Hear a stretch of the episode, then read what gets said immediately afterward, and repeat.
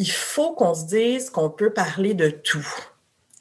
Puis je pense que des personnes âgées, des personnes de différentes cultures sont tout aussi capables d'apprendre des nouvelles réalités que n'importe qui d'autre.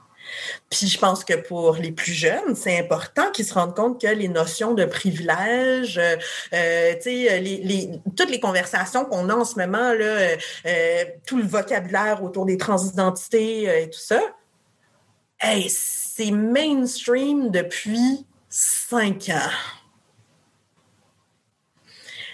Puis quand tu as 25 ans, puis que c'est comme, tu sais, là, c'est tout ce qui c'est clair, c'est limpide, ça passe euh, et tout, c'est une chose. Mais quand ça fait 30 ans que tu travailles dans un domaine, puis que euh, tu n'as pas eu, tu sais, comme tu as eu d'autres batailles à mener probablement, mais que c'est pas quelque chose auquel tu as exposé, il y a quand il faut laisser le temps aux gens d'apprendre.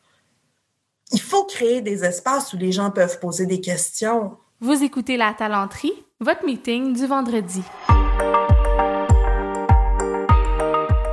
Bon vendredi, bienvenue à ce nouvel épisode du podcast de la talenterie où on parle d'entrepreneuriat, d'innovation sociale et du monde du travail en général. Cette semaine, je reçois quelqu'un que j'ai rencontré hors contexte de travail, Kadiatou Diop, que j'ai rencontré en fait à Impro Montréal parce qu'elle y travaillait avant la pandémie. Donc, ça a été euh, ma prof d'impro. Mais aussi, j'ai été euh, brièvement sur le conseil d'administration d'Impro Montréal et Kadi était coordonnatrice et à l'inclusion et à la diversité. Puis Kadia, elle a en fait, oui, une petite carrière parallèle où elle était prof d'impro, mais elle a surtout œuvré dans le secteur communautaire en accompagnement pendant une vingtaine d'années. Puis elle est retournée étudier euh, il y a près de quatre ans, en fait, en sexologie. Puis là, elle est sur le point de terminer ses études et elle s'intéresse beaucoup justement à tous les aspects d'inclusion, de diversité. Je l'ai entendu souvent s'exprimer euh, sur le sujet. Puis je lui ai demandé de venir nous en parler en fait au podcast parce que ben, vous l'avez peut-être remarqué, on a certains épisodes qui traitent de diversité, inclusion, équité au travail. Puis des fois, j'essaie de prendre des angles un peu plus circonscrits. Donc cette semaine, on va vraiment parler de diversité de genre avec Caddy. Puis il y a tellement de buzzwords puis de nouvelles choses qu'on est moins habitué. C'est une réalité qui est en grande évolution. Fait que j'ai demandé de venir un peu démystifier certains termes puis nous expliquer un peu ce qui est important puis comment la diversité de genre puis l'inclusion en fait pouvait transformer le monde du travail ou comment nous on pouvait se transformer en fait pour faire plus de place à ça. Mais juste avant, je veux remercier les gens, comme à l'habitude, qui prennent le temps d'écouter le podcast. D'ailleurs, cette semaine, j'ai deux personnes euh, qui m'ont écrit euh, pour me dire qu'elles avaient découvert le podcast. Entre autres, je veux remercier Lamia qui est venue me dire justement qu'elle avait découvert le contenu. Euh, ça m'a vraiment fait plaisir. Ça fait toujours notre journée dans ce temps-là.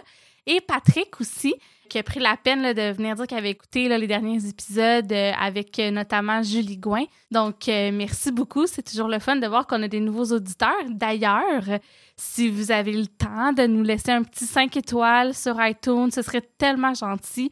On a mis le lien pour vous faciliter la vie dans les notes de l'épisode. Donc, vous cliquez là-dessus, vous allez jusqu'en bas de la page, vous laissez 5 étoiles un petit commentaire, même, puis je dis 5 étoiles. Vous pouvez en laisser moins, mais c'est sûr qu'on aime ça quand il y a 5 étoiles.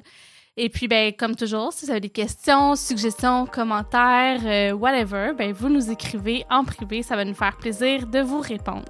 Et sur ce, je vous présente Caddy pour parler de diversité. Puis je dis Caddy parce qu'on est rendu quasiment intime, mais Caddy à tout Diop pour parler de diversité de genre dans les organisations.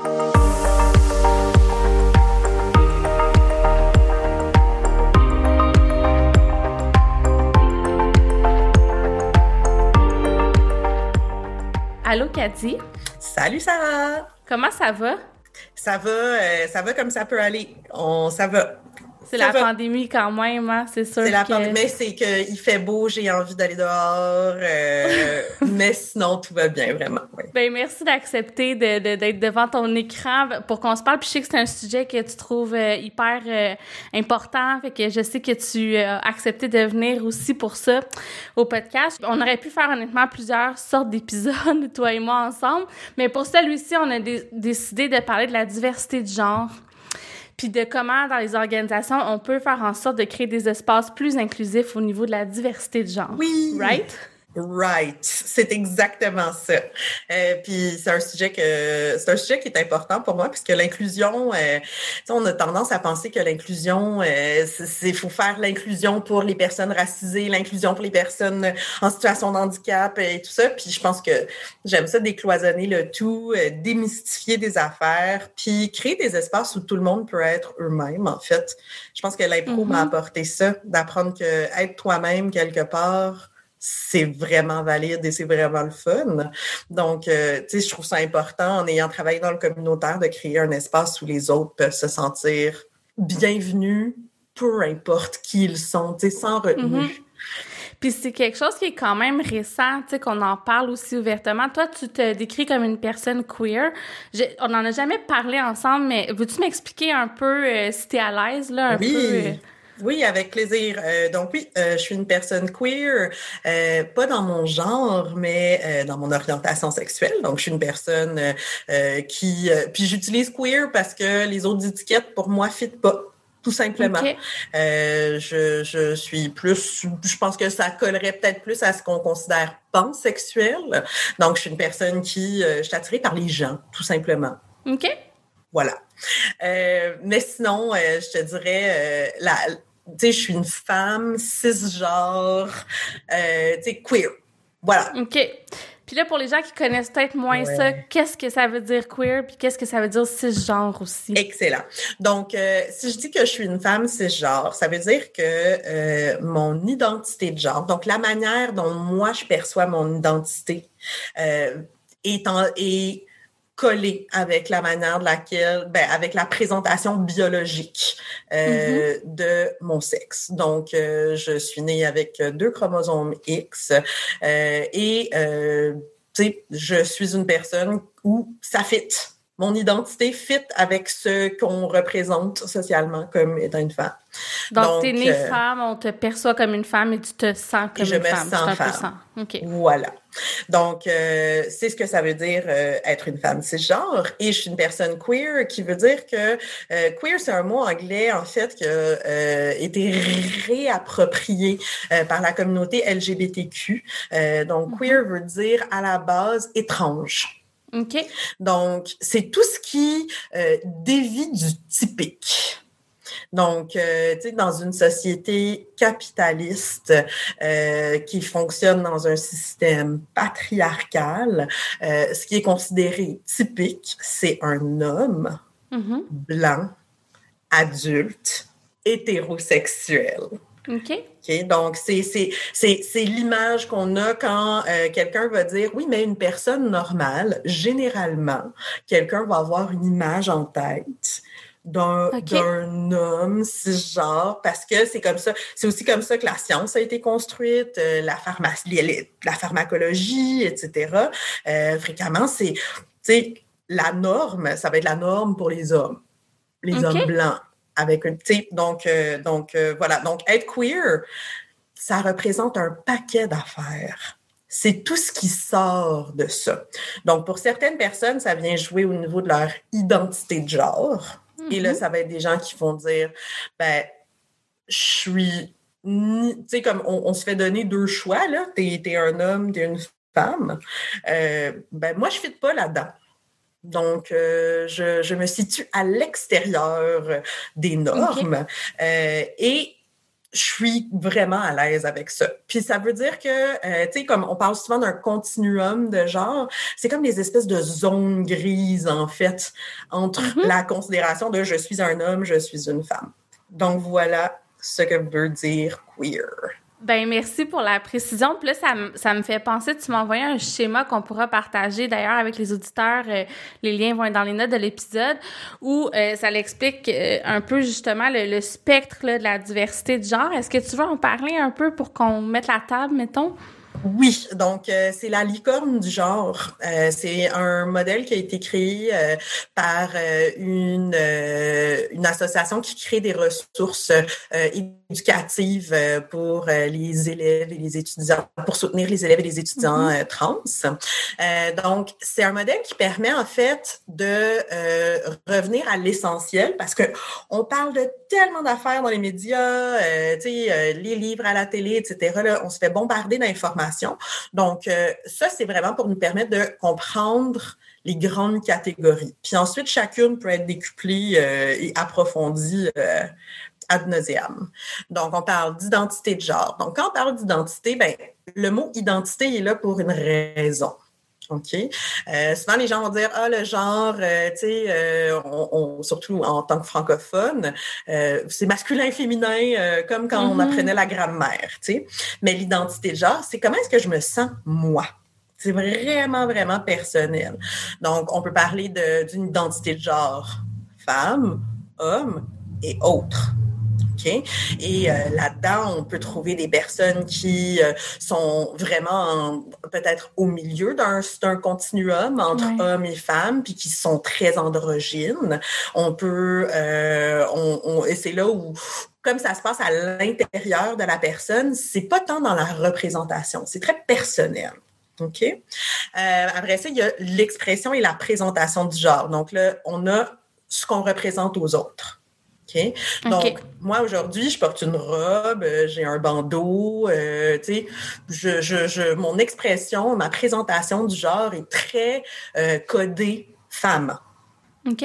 si je porte des talons hauts, des jeans moulants, qu'importe, c'est très, très facile parce que socialement, on a construit cette image d'une femme, ça ressemble à ça.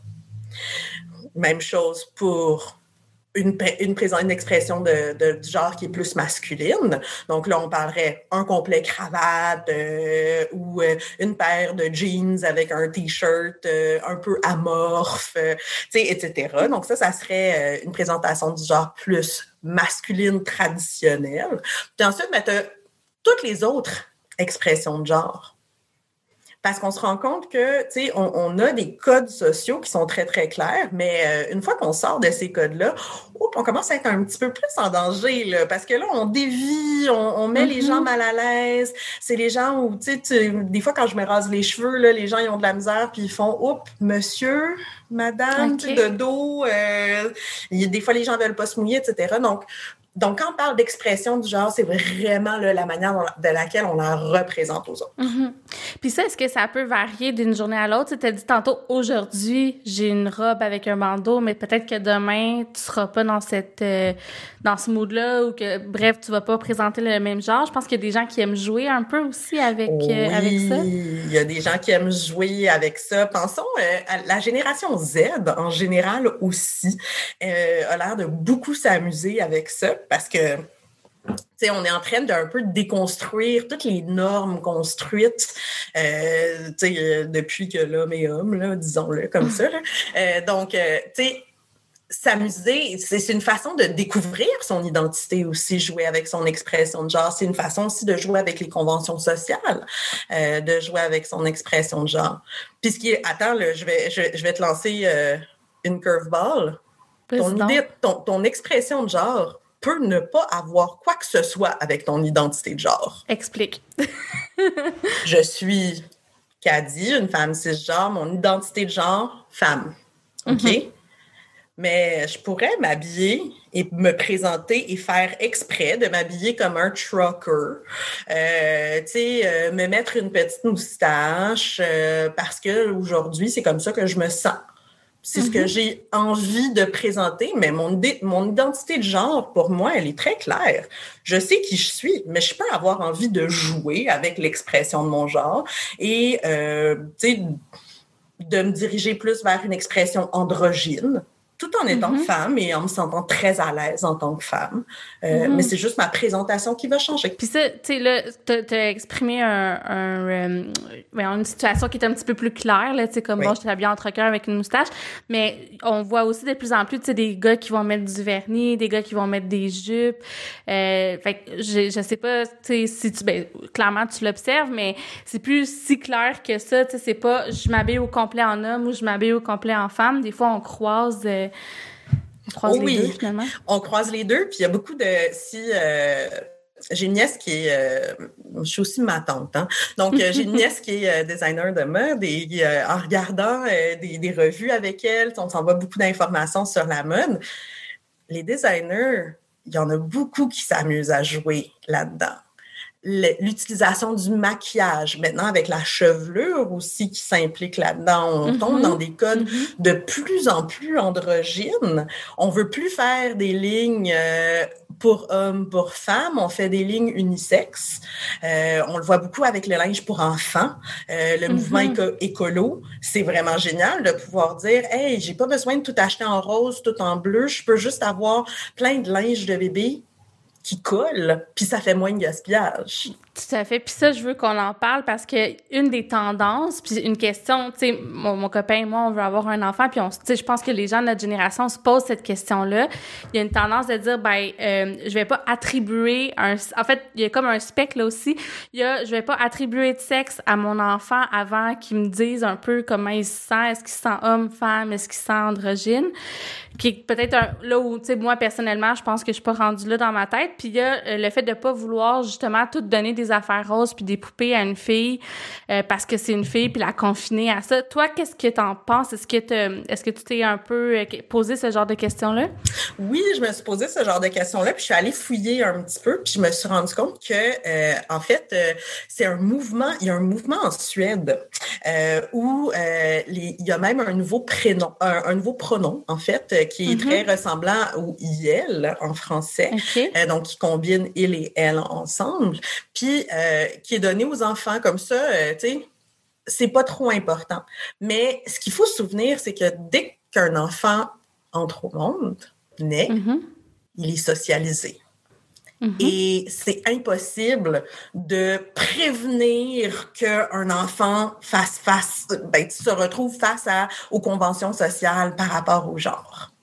Et ça, on va le savoir parce qu'il y a tout le temps euh, des amis, membres de famille, etc. Même le personnel médical, dans le langage qu'on utilise, dans la manière de laquelle on, on, on fait nos achats, etc. Ben, on est comme bombardé. Tu peux plus avoir. Des fois, tu peux pas acheter euh, un, un accessoire pour bébé euh, dans une co- couleur neutre. Donc, tu te retrouves à devoir choisir.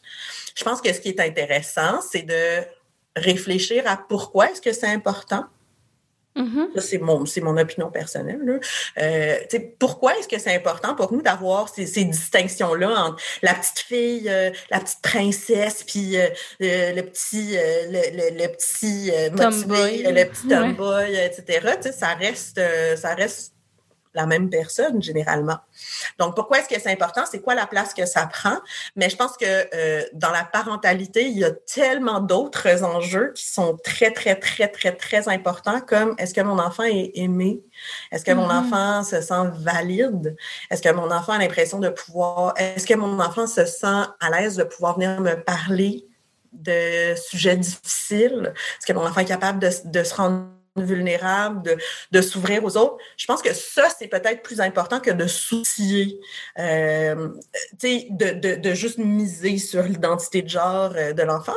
On le voit, là, il y a des beaux mouvements en ce moment, euh, comme, euh, bon, il y a les Gender Reveal Party, là, pour les personnes enceintes qui, qui font brûler des forêts à, à- pour découvrir euh, quel est le sexe du bébé. Euh, mais il y a plein de gens qui, euh, s'ils ont des enfants qui sont trans, vont faire un gender reveal party quand leur enfant a 13-14 ans. Tu sais, va faire une annonce familiale de comme c'est un garçon ou genre c'est une personne non binaire ou c'est tu sais puis puis qui s'amuse là-dedans. Faut faut voir que dans la vie on n'est pas fixé à quoi que ce soit.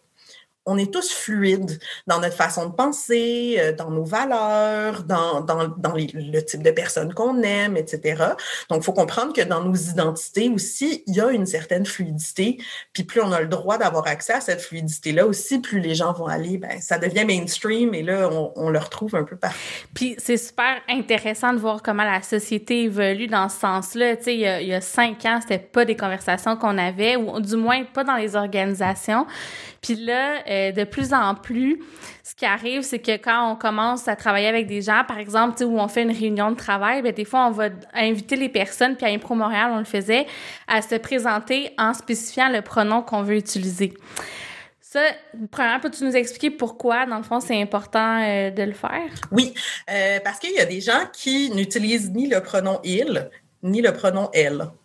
Euh, quand on parlait d'expression du genre, euh, tu sais, si, si, si t'es pas certain, euh, etc., on demande des pronoms pour aussi respecter les envies de chacun. Il y a une question de mm-hmm. consentement qui est très, très importante là-dedans. Euh, puis c'est une, une, pratique... c'est une pratique par rapport à laquelle il faut rester critique. Mettons que je ne ferais pas la même chose maintenant. Euh, je, je, je pense que c'est important de changer nos pratiques, puis en se rendant compte que en demandant les pronoms à tout le monde, ben parfois ça peut forcer certaines personnes à révéler ou à hmm. dévoiler euh, ah, c'est intéressant des choses qui sont peut-être ou ils sont peut-être pas prêts ou prêtes. Hmm. Euh, puis moi, mon but ultime de toute façon, puis, puis la raison pour laquelle on a cette conversation-là, le but c'est d'être un, une alliée pour des personnes qui ont, euh, tu sais, qui, qui sont plus marge, qui sont, qui sont en marge, tout simplement. Euh, puis c'est, c'est, c'est, je veux pas mettre quelqu'un dans une situation inconfortable où ils sont obligés de dire quelque chose qu'ils sont pas prêts à révéler. Donc, maintenant, ce que je ferais comme changement, ça serait à la place de dire, OK, présentez-vous euh, vos pronoms, etc., c'est si vous voulez, vous pouvez partager vos pronoms avec nous. Tout simplement et laisser ce choix-là aux gens de dire est-ce que je préfère qu'on me dise il, elle, il, zi, ir, il y en a comme il y en a, il y en a tout plein là, vous pouvez regarder. ah je les, je les ai jamais entendus, peux-tu nous les expliquer? Ben il y en a plusieurs. En fait, euh, je référais peut-être plus à euh, il y a le petit guide de, l'écriture du français inclusif oui. qui est the ressources pour ceci.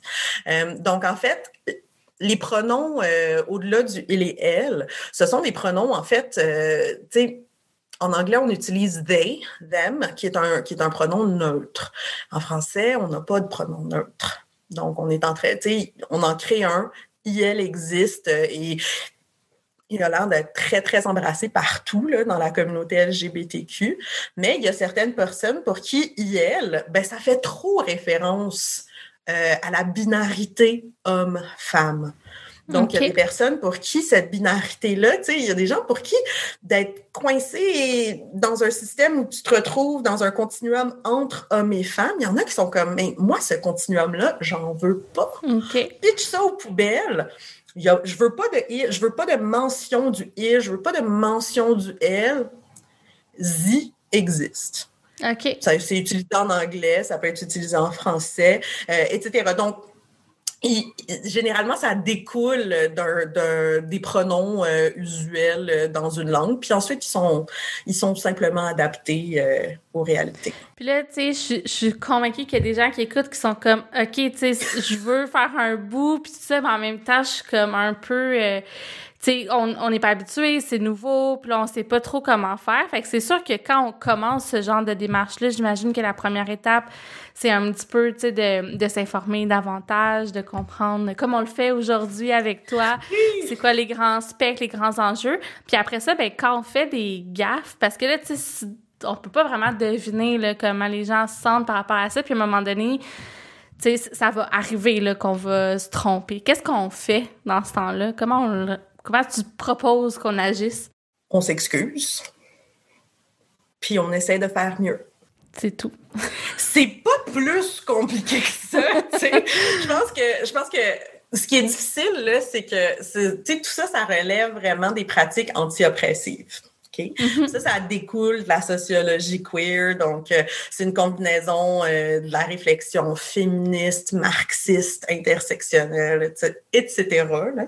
Euh, puis on cherche à créer, en fait, un environnement où les gens sont sur le même pied. That's it. On cherche à créer une situation d'équité entre les gens. Donc, oui, on est en train de changer le statu quo et changer des affaires. Ça, ça, on s'entend, là, il y a, tellement d'études qui ont été écrites sur le changement qu'on ne peut pas se dire comme Ah, moi, je vais tout changer, puis comme ça y est, du jour au lendemain, je vais être comme ah la ligne numéro un, pas de stress, etc. Il faut y aller une affaire à la fois.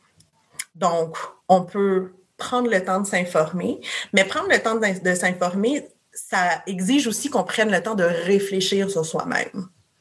Puis c'est là souvent où on va se confronter à des malaises. C'est parce mm-hmm. qu'on se dit comme, hop, j'ai dit une gaffe, là, hop là, hop là, j'ai fait des gaffes, puis j'en ai dit des niaiseries. Moi, j'en ai dit plein des niaiseries quand j'étais ado, là, je, je, pense que je, je, vivais beaucoup de choses. Puis mm-hmm. là, tout à coup, c'est comme, ah ben, OK, ben, j'apprends de mes erreurs c'est de la même manière au travail, tu fais une évaluation. Le but, c'est pas de te démolir. Le but, c'est pas de te dire euh, ça y est, on te lance aux poubelles, va-t'en. Le but, c'est qu'on s'améliore. Donc, de créer une culture où on a le droit de faire des erreurs, c'est comme euh, c'est comme se tromper avec le nom d'une personne. Tu sais, si je t'appelle Sandrine à la place de Sarah, oui, c'est pas ton nom. Mm-hmm. Oui, c'est poche, puis oui, ça va te faire mal, puis oui, moi, je me sens mal parce que j'ai fait une erreur, puis oh, je suis pas parfaite, puis oh, oh, oh, oh. Mais la réalité, c'est que je peux pas l'effacer, cette gaffe-là. Donc, je vais m'excuser, puis je vais dire, Sarah. Puis, mm-hmm. je vais pas la refaire, cette erreur-là, parce que je vais faire comme, non, non, non, dit, tu l'as fait une fois, cette erreur-là. C'est assez. Pas besoin de se jeter par terre, euh, de, tomber dans la culpabilité, euh, tu sais, puis tout ça, là. C'est pas productif. Effectivement. Faut simplement un pied devant l'autre on s'excuse, on c'est pas à la personne de, nous donner, de valider qu'on est quand même un bon allié. Non, c'est juste excuse-moi, je t'ai plié ses pieds. Je le referai pas. On dédramatise aussi là, en passant comme à d'autres choses parce que j'imagine que c'est un peu comme dans tous les sujets liés à la diversité. les personnes qui sont marginalisées à un sont tannées qu'on mette l'emphase là-dessus. Puis c'est comme on peut-tu passer à d'autres choses. Puis fait que c'est, c'est, ce que j'entends dans, dans ce que tu proposes. là. Oui, oui, puis accepter que, tu sais, comme je pense que ce qui est difficile, surtout avec, euh, tu sais, les personnes trans, les personnes non binaires, les personnes, euh, euh ouais, les personnes racisées aussi, c'est, on a l'impression souvent que on doit leur, on doit aller chercher leur approbation. Ok. Puis cette affaire-là, c'est pas juste parce qu'on projette sur eux le besoin de nous valider. Donc, c'est vraiment, c'est un travail personnel de devenir un allié. Puis, être un allié, il y a le mot être. Donc, ça implique, c'est actif. Faut le faire, tu sais. Puis, puis, puis, ben, quand on fait des choses, il y a personne de parfait. On se prend tous les pieds dans les fleurs du tapis. Ce qui importe, c'est comment on se relève et comment on continue. Puis il y a des belles ressources qui existent. Je pense que YouTube et TikTok, et Instagram sont des sources incroyables pour aller chercher de l'information sur, euh, tu sais, ah, comment, comment créer, euh, comment, comment faire un, un, brise-glace dans une réunion qui est super inclusif. Il y a des tonnes de personnes qui réfléchissent là-dessus. C'est pas juste au Québec qu'on pense à ça, c'est partout à travers le monde. Puis les gens mettent en commun leurs expériences. Puis il faut qu'on se mouille. On peut pas mhm. changer les affaires sans se mouiller. Mais c'est pas la responsabilité des personnes marginalisées de dire oh, c'est correct, tu as fait un bon effort. Non. Eux, leur, effort là, devrait se limiter à je suis là, je participe. Si on me demande du feedback, je le donnerai, mais mon feedback n'est pas particulièrement spécial parce que je suis une personne noire. Mon feedback n'est pas particulièrement. Tu sais, je, je rends compte de mon expérience subjective, comme tout le monde autour de la table. That's it. Puis, tu sais, je veux pas euh, tomber dans d'autres clichés, mais j'ai l'impression, parce que je veux pas non plus marginaliser les personnes plus âgées, mais j'ai l'impression que c'est plus facile pour les plus jeunes euh, d'avoir ce genre d'ouverture-là ou ce genre de discours-là, juste parce que euh, sais, on est plus exposé, puis on, quand t'es plus jeune, le changement, c'est un peu plus facile. T'as-tu l'impression qu'il faut aussi avoir de la compréhension puis la bienveillance envers les personnes? D'autres générations qui sont peut-être moins euh, ouvertes ou comment tu le vois ça? Est-ce qu'il faut non comme le nommer puis être intransigeant ou est-ce que Je pense que c'est une super bonne question puis c'est une question qui est compliquée, je trouve. Ben, je pense que ça dépend du contexte. Si je suis au travail, je suis dans un environnement professionnel Mm-hmm. Donc, euh, il y a certaines limites, mais quand je suis au travail, tu sais, quand on est au travail, on n'est pas là pour étaler nos vies personnelles non plus. Tu sais, mm-hmm. on n'est pas là pour euh, faire remettre en compte euh, notre identité de genre. On n'est pas là pour faire. Tu sais, donc c'est pas le. C'est comme je vais pas avoir des problèmes informatiques de femmes. Je vais avoir des problèmes informatiques. Point. Tu sais, donc donc il faut juste pas que ça soit le centre de ce qu'on pense des personnes qui sont autour de nous. Donc, pour les personnes qui sont plus âgées, qui ont peut-être, ou des personnes qui sont moins exposées euh, à des réalités euh, diversifiées, je pense qu'il faut nommer avec mm-hmm. gentillesse, mais on peut pas laisser passer des choses parce que si plus on laisse passer, ça fait comme une passoire, tu sais. C'est plus on laisse passer des affaires, plus elle sert à rien ta passoire là. Il faut le dire, même si ça, ça peut shaker l'ego de ces personnes-là, mais de le dire d'une manière qui est peut-être plus douce que... Oui.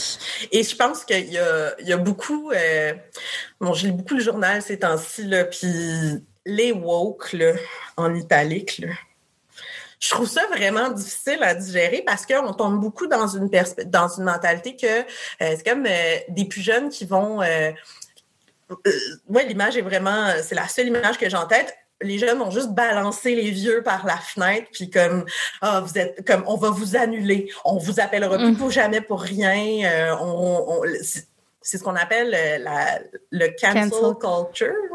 Ouais. C'est c'est toxique cette affaire-là, tu sais, c'est difficile à gérer. Donc il faut qu'on se dise qu'on peut parler de tout. Puis je pense que des personnes âgées des personnes de différentes cultures sont tout aussi capables d'apprendre des nouvelles réalités que n'importe qui d'autre.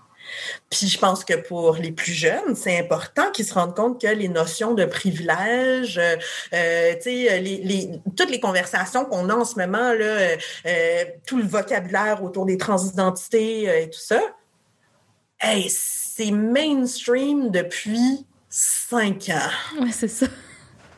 C'est ça.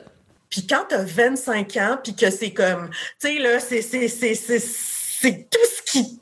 C'est clair, c'est, c'est limpide, ça passe euh, et tout, c'est une chose. Mais quand ça fait 30 ans que tu travailles dans un domaine, puis que euh, t'as pas eu, tu sais, comme t'as eu d'autres batailles à mener probablement, mais que c'est pas quelque chose auquel t'as exposé, il y a quand... il faut laisser le temps aux gens d'apprendre il faut créer des espaces où les gens peuvent poser des questions. Mais là où ça devient spécial, c'est que c'est pas aux personnes marginalisées de répondre à toutes les questions de tout le monde. C'est pas, on n'est pas des outils d'éducation. Donc, il faut que les gens fassent un bout de chemin par eux-mêmes aussi. C'est pour ça que je suis pas une personne trans aujourd'hui, mais cet enjeu-là est important pour moi parce que j'aimerais ça qu'on qu'on crée des espaces où les personnes trans peuvent venir faire, partager leurs opinions. Mais là, en ce moment, ce qu'on fait, c'est la base. Donc, pour la base, je l'ai acquise, cette information-là. Comment est-ce qu'on peut être allié, bon allié sans un? On met un pied devant l'autre, on s'excuse, on, on essaie d'être intentionnel dans ce qu'on fait et tout. Puis après, ça va nous permettre d'aller chercher encore plus d'informations. Parce que c'est pas nouveau, les transidentités, c'est pas nouveau, les personnes non-binaires, ça existe depuis toujours. Tout à fait. Puis on n'est pas capable de les identifier non plus.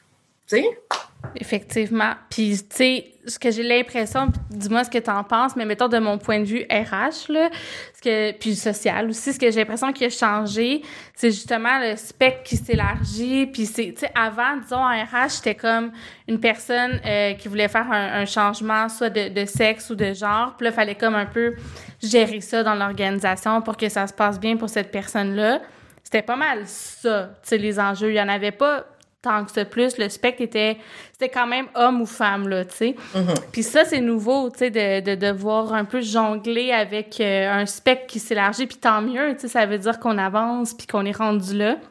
Mais c'est pas, euh, c'est ça, c'est, c'est pas évident pour tout le monde. Puis je pense qu'il faut être conscient qu'il y a comme des étapes. Puis j'aime beaucoup ce que tu dis sur aller s'éduquer, puis aller lire là-dessus. Euh, Moi, personnellement, je sais que je vais le faire davantage euh, suite à notre euh, conversation. Puis, tu as parlé aussi vite, vite des woke. J'aimerais ça que, que tu nous expliques un petit peu plus. Oui, euh, donc les woke, ou euh, ma, ma, trans- ma, ma traduction boboche en français, c'est les illuminés. là. donc, c'est ceux qui ont eu... euh, en fait, les- le concept du woke, c'est les gens qui ont la justice sociale à cœur. Et souvent, c'est des militants, tout simplement. mhm. Donc, c'est des gens qui n'ont pas peur de crier haut et fort et qui n'ont pas peur d'être euh, ouais, d'être- en avant-plan euh, dans une lutte sociale. Maintenant, il y a, euh, les réseaux sociaux ont fait en sorte que, ben, maintenant, c'est culturellement, il y a une attente culturelle une attente sociale qu'on réagisse euh, parfaitement euh, de la, dans une mentalité libérale et inclusive, etc. Puis ça devient performatif. Donc là, c'est là où ça devient compliqué et là, on se retrouve avec l'espèce de phénomène des les woke, les woke, les woke. Mais quand on y pense vraiment, de qui est-ce qu'on parle quand on parle des personnes woke?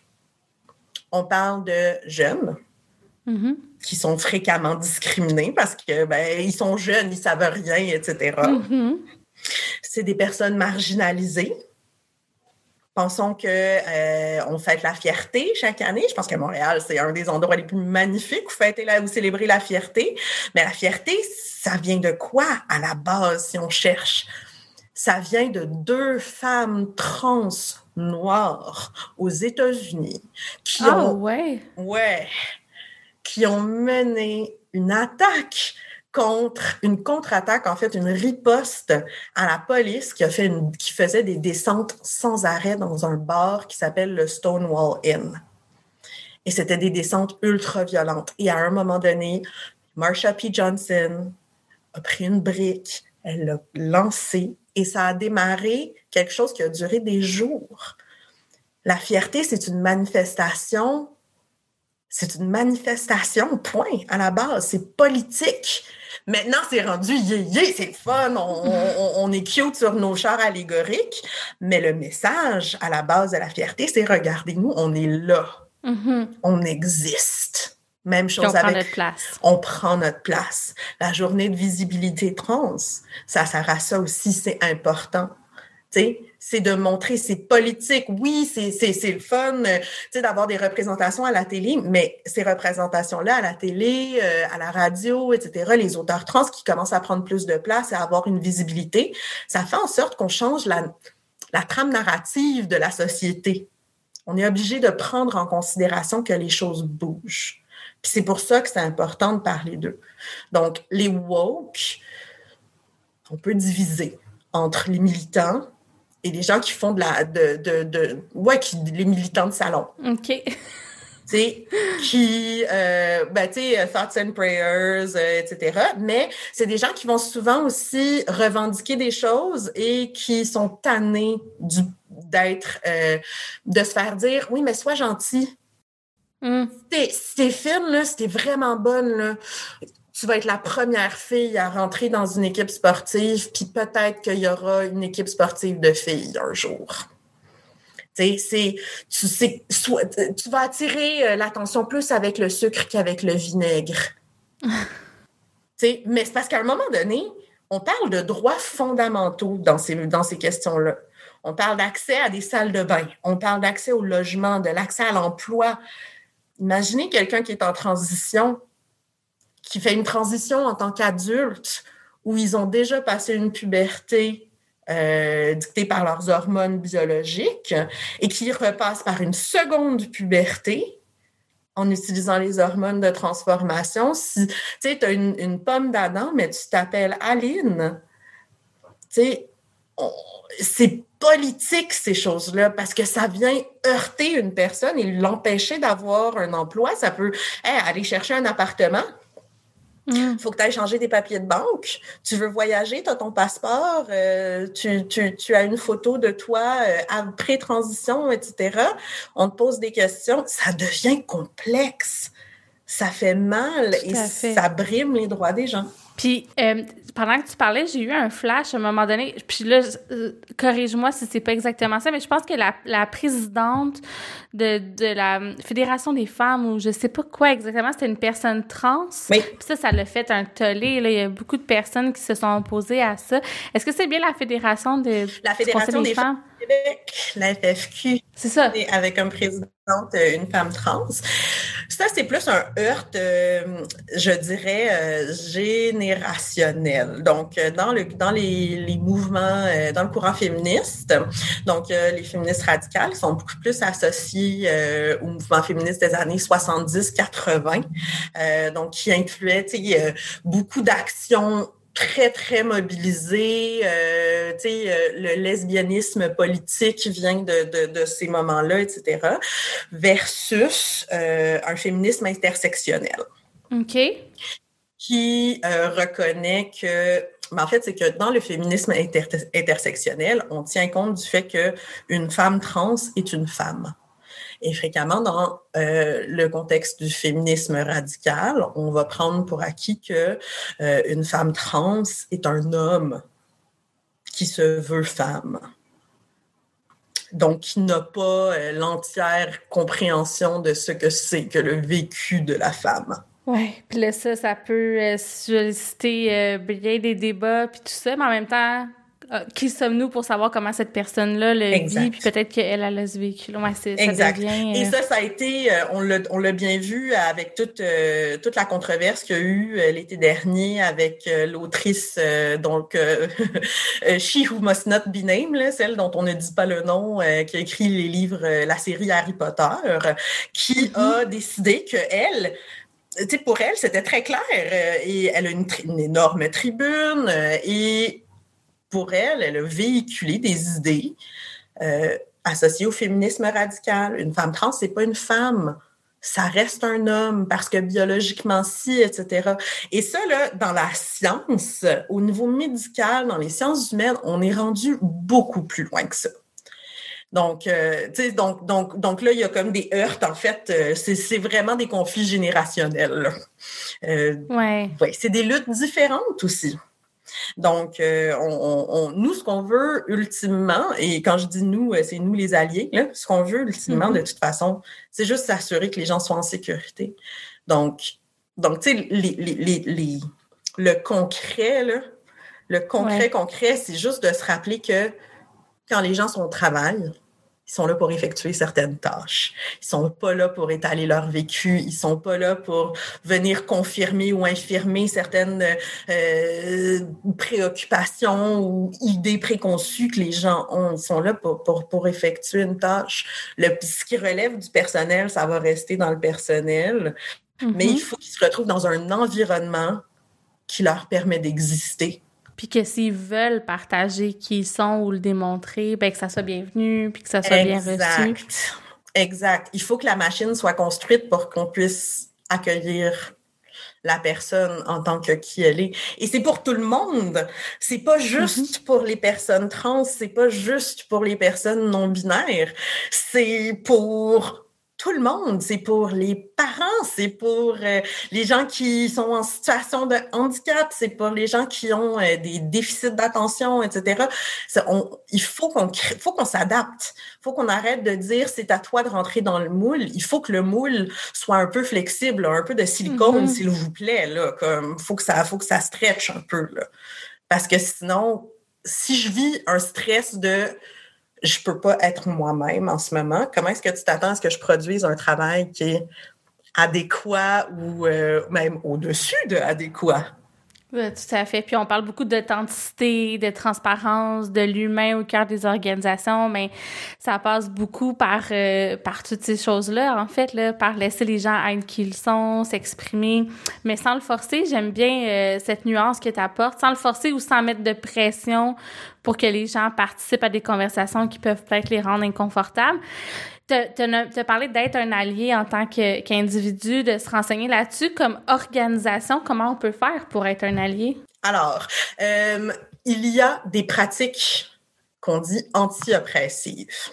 Mm-hmm. Et euh, ça, là, je pense qu'il y a tellement de, de guides. Je pense que celui qui fait le plus le tour, c'est celui euh, de PIFLAG euh, aux États-Unis, donc qui est un organisme euh, qui, en fait, célèbre la diversité de genre et sexuel. Donc, ce qui est vraiment important, là, c'est d'écouter. De se rendre compte qu'on peut pas assumer quoi que ce soit dans les gens. OK je pense qu'on va commencer par pas prendre quoi que ce soit pour acquis. C'est comme la plus grosse affaire. Quand tu rencontres quelqu'un, ben, juste en regardant quelqu'un, tu peux pas savoir qui il est ou qui elle est. Point. Tu sais, donc, souvent, les gens vont dire Ah, moi, je suis capable de, de spotter une personne trans. Ah oui? Ouais, les fameux radars, là. Oui, c'est ça. C'est, moi, j'ai le radar. Oui, OK, mais bravo. Euh, mais puis c'est aussi important de faire d'écouter et d'être à l'écoute parce qu'il faut qu'on s'assure de pas dévoiler aussi l'information des autres quand c'est pas notre place, de forcer un coming out, de forcer, euh, tu sais, de forcer quoi que ce soit en fait, tu sais, de, de, se retrouver à devoir dire à tout le monde qu'on est parent monoparental parce que, ben, etc. On est obligé de dévoiler qu'on est homosexuel parce que, euh, tu sais Mm-hmm. C'est des choses qui relèvent du privé. Donc, quand ça vient à la transidentité, euh, quand ça revient à l'identité de genre des personnes, il faut que ça soit leur choix. Et il faut pas que, euh, ouais, faut pas qu'on leur vole ce droit-là, mm-hmm. en fait. Faut pas mm-hmm. qu'on les brime là-dedans. Euh, donc, pas prendre quoi que ce soit pour acquis. Si on connaît pas les pronoms d'une personne, écoutez en premier souvent, les gens, ils, vont le dire. Ils vont se présenter, ils vont faire Salut, moi c'est Caddy, j'utilise elle comme pronom. Tout simplement. Écoutez. Au pire, demandez. Ouh! Mais c'est se rendre vulnérable de demander. Parce que c'est parce qu'on s'expose à... Est-ce que je suis en train... Tu sais, comme, est-ce que je, je est-ce que je suis en train d'assumer quelque chose sur toi que peut-être tu n'utilises pas des pronoms il ou elle, tu sais, etc. Donc, on écoute. si, à un moment donné, on se rend compte, hey, je ne sais vraiment pas, on demande. Puis on demande, comme on demanderait, euh, est-ce que tu peux me passer le sel, là?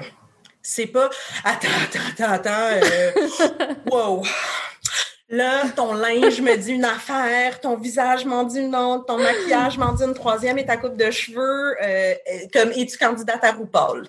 Donc, il faut qu'on soit capable de, de dire que, OK, je veux juste être certaine avant qu'on continue, est-ce que tu as des pronoms que tu préfères utiliser? That's ça. Et il faut le normaliser. Il ne faut pas le faire avec une personne, il faut le faire avec tout le monde. Parce que si c'est juste avec une personne qu'on le fait, cette personne-là, elle se retrouve à être stigmatisée. Et il n'y a personne qui se sent bien quand ils sont stigmatisés. Tellement, ça c'est clair. Puis, t'avais-tu d'autres conseils aussi euh, que tu voulais partager euh, oui. dans ta lancée? Vas-y. jamais demander le vrai nom des gens. OK? Hmm. Ça, là, c'est à proscrire partout.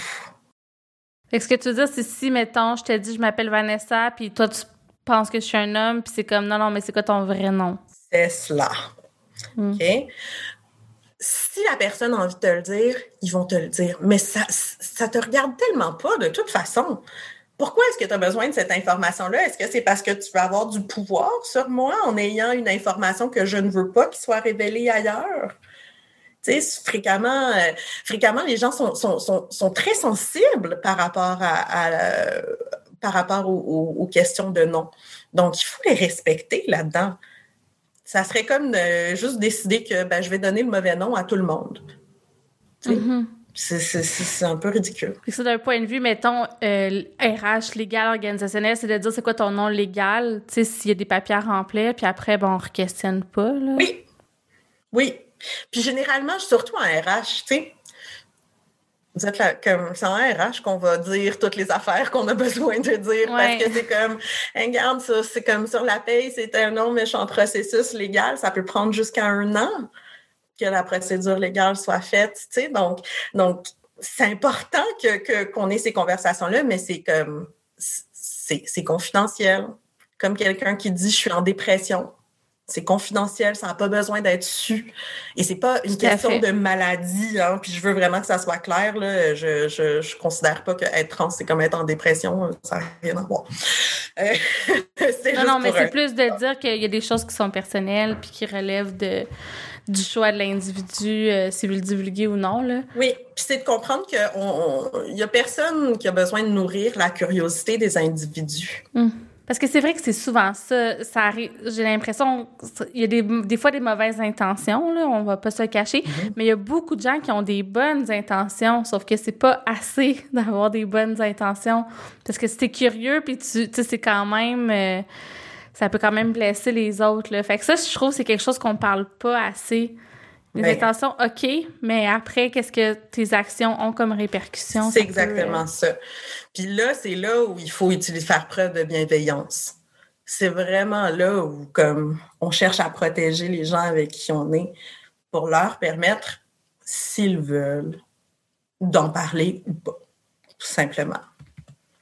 Euh, je rajouterais que euh, c'est important dans les milieux de travail, les salles de bain. Hein? Ouais. On est en 2021. Ben, tu sais, on est en 2021. Pour vrai, là, à la salle de bain, pour vrai, il n'y a personne qui a envie d'aller passer une heure. Là. Fait que c'est comme, mm. on rentre, on sort, là. Pas besoin de homme-femme, c'est pas nécessaire.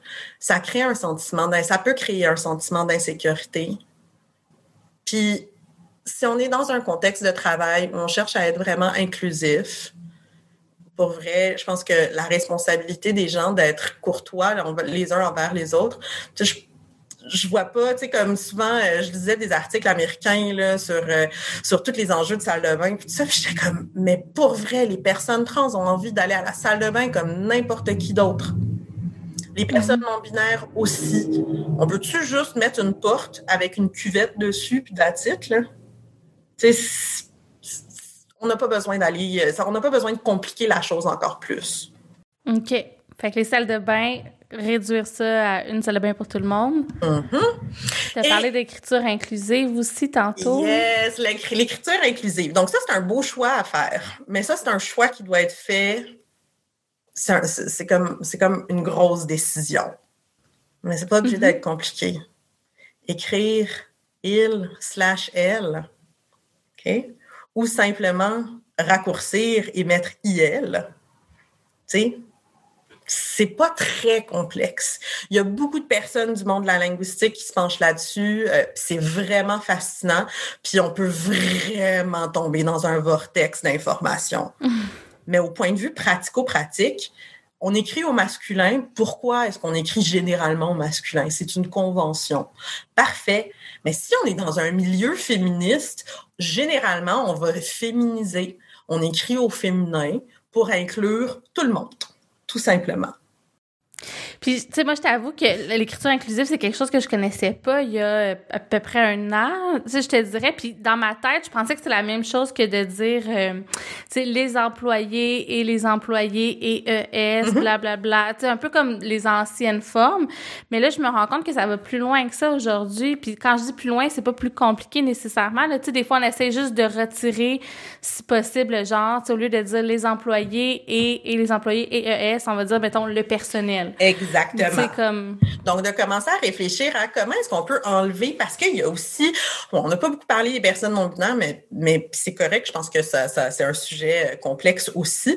Euh, mais, tu sais, il y a des gens qui ne s'identifient ni euh, en E accent aigu, ni E accent aigu E.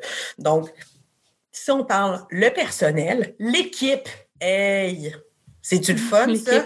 L'équipe on ne sait pas de quoi elle a l'air, l'équipe, mais on n'a pas besoin de le savoir non plus. comme c'est là où ça devient intéressant, puis ça permet, ça oblige une réflexion, ça oblige d'être intentionnel dans ce qu'on écrit. Oups! C'est super important d'être intentionnel dans ce qu'on fait. On fait pas les choses juste parce qu'on les fait. On les fait pour une raison. on prend des décisions, on avance les choses pour une raison. Donc, de créer une écriture inclusive, puis de réfléchir à la manière de laquelle on écrit, ça peut faire en sorte que quelqu'un va se sentir plus confortable d'être eux-mêmes dans le milieu.